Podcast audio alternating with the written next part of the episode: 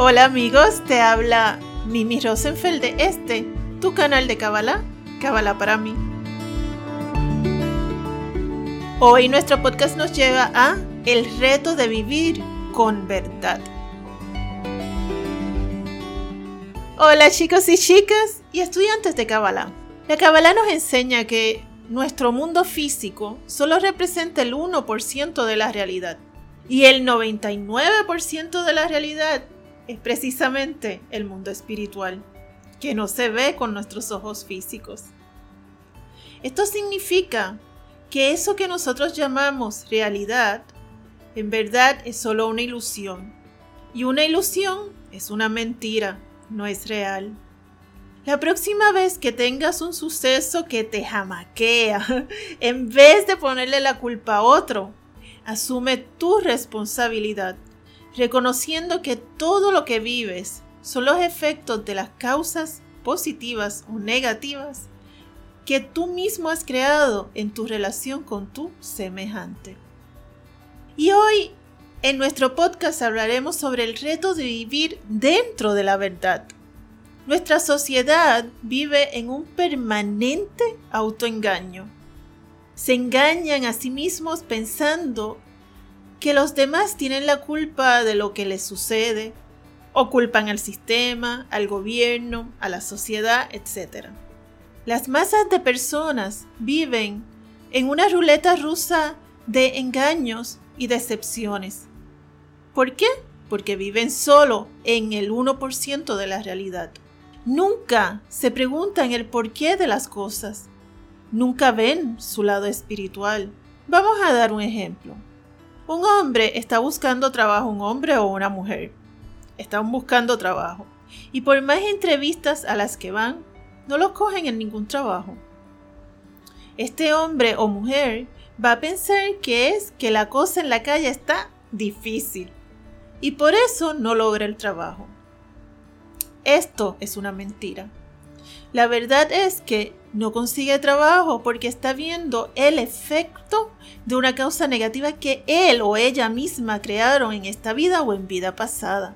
En otras palabras, el karma le está cobrando la pérdida de empleo que ocasionó a otras personas y ahora le toca pasar por carne propia la desesperación de no tener trabajo. Veamos otro ejemplo. Una mujer desea tener hijos y por más que intenta, no lo logra. Decide ir al médico y este le dice que tiene una condición física que no le permitirá tener hijos. La mujer va a pensar que esa es la verdadera razón por la que no puede tener hijos, porque su cuerpo está dañado. Y esto es una mentira. La verdad es que no puede tener hijos porque en otra vida los tuvo y los abandonó. Y ahora el cielo le está poniendo a ella a sufrir el deseo enorme de tener hijos y no poderlos tener. Debemos comprender que todo se mueve desde el ámbito espiritual. Y solo cuando lo espiritual se da, entonces se manifiesta en lo físico. Por lo tanto, la causa de las cosas nunca será física, siempre será espiritual. Somos seres espirituales que fuimos creados por otro ser espiritual que es nuestro creador. Nuestro mundo original es etéreo.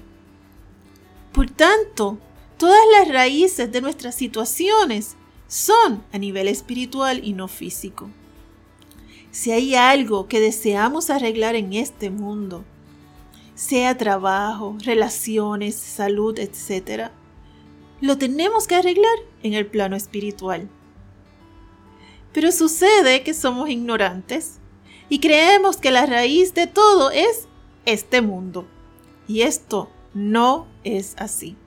Y buscamos arreglar las cosas desde el plano físico, pero nunca se arreglan. ¿Por qué? Porque estamos tratando de arreglarlo fuera del lugar de donde vienen.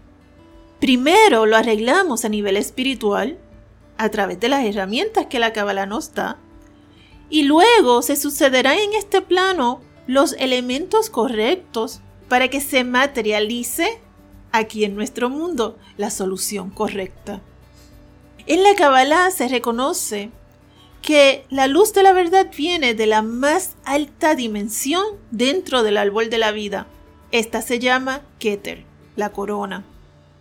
Y pertenece a la primera luz que el Creador creó en el mundo. Esta luz el Creador la escondió para que el malvado no tuviera acceso a ella. Solo los que buscan la verdad pueden regocijarse en esa luz. ¿Cómo será esa luz? La luz de la verdad. Para empezar, es una energía que nunca ha llegado a este mundo, ya que ninguno de los patriarcas llegó a Keter. Abraham llegó a Gesed, que es la bondad divina. Isaac, su hijo, llegó a Geburah, que es el rigor y la justicia. Y Jacob llegó a Tiferet, que es la máxima misericordia. Y Moisés es el más alto que ha llegado, que llegó a Binah. De hecho, cuando se entregó la Torá, la luz que bajó fue de la dimensión de Binah. Y para que tengas una idea de lo que es la luz de Binah, te cuento que cuando se entregó la Torá y Dios habló en el monte Sinaí, ¿recuerdas? Se dice que los israelitas vieron, vieron la voz de Dios. ¿Te imaginas ver la voz de Dios? Y no solo eso. Cada vez que el Creador hablaba, el alma se nos salía del cuerpo, literal, se nos salía el alma del cuerpo y se iba varios kilómetros lejos del lugar y venían los ángeles a volver a ubicar las almas en los respectivos cuerpos. ¿Imaginas eso? Pues así fue. La dimensión de Keter es una luz millones de veces más fuerte que la de Binah. Esta luz trae consigo la máxima revelación de secretos del cielo. ¿Qué significa la máxima revelación de secretos? Significa que vamos a entender la verdad de nuestra vida. Sin excusas. Nos explica la Kabbalah que todos los seres humanos subirán un nivel de alma. Esto significa un crecimiento repentino, una iluminación repentina. Un ejemplo podría ser, imagínate que naciste y viviste en una cueva y tú juras que esa cueva es todo lo que hay. Tus ojos se han adaptado a la oscuridad de esa cueva. Y de momento, sin previo aviso, te agarran por el brazo y te sacan a la fuerza de la cueva. Y te llevan al campo abierto, donde brilla el sol del mediodía. ¿Qué te sucedería? Primero, no podrás ver nada, porque automáticamente cerrarás los ojos a tal brillantez. No entenderás tu entorno y te costará trabajo aceptar que has estado viviendo escondido y te has perdido de las maravillas de un mundo impresionante. ¿Cómo crees que te sentirás? Frustrado, frustrado de no haber sido capaz de haber visto ese mundo maravilloso antes. Y el problema es que esa frustración se quedará contigo, porque la revelación ya es dada fácilmente para todo ser humano. Ya no habrá mérito en descubrirla por uno mismo. Cuando la redención llegue ya no habrá mérito.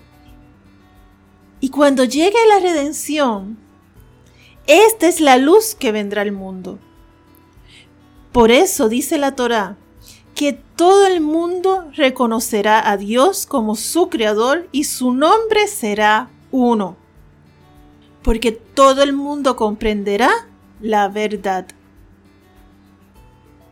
Y de ahí la importancia tan grande de comenzar prontamente el trabajo espiritual. Porque cuando la redención llegue con esta luz, las personas que no están acostumbradas a ver la verdad del mundo la pasarán muy mal. ¿Cómo puedo lograr el reto de vivir la verdad? Estudiando las reglas del cielo, conociendo a tu Creador y sus mundos. Relaciónate con Él haciendo Itbodedut, que ya lo hemos hablado en otros podcasts. Y cada vez que te suceda algo, cuestiónate cuál es la verdadera razón. Esto es, cuál es la razón espiritual por la que esto me sucede. Hazte responsable de tu propia vida y de tu propia alma. Solo así lograrás el reto de vivir en la verdad. A ti que me escuchas, en nombre de Yud He, te bendigo para que trasciendas tus limitaciones. Amén. Gracias amigos por este ratito. Recuerda, el conocimiento evita el sufrimiento. Que tengas una linda noche, una hermosa tarde, una sabrosa mañana. Un abrazo de mi alma a tu alma.